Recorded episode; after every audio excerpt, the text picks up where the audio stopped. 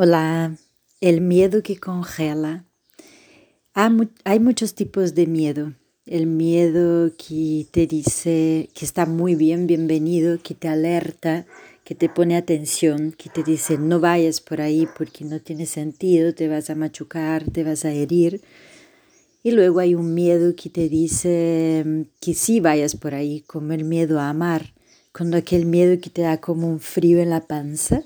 Y dice, pero ahí tienes que ir, sabes que esto dice que tienes que ir por ahí. Hay muchos tipos de miedo, bienvenidos y no tanto.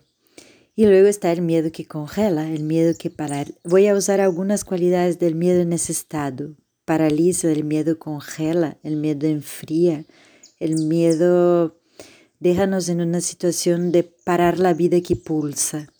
Y en mi próximo audio voy a hablar de la vida que pulsa y la vida que vibra.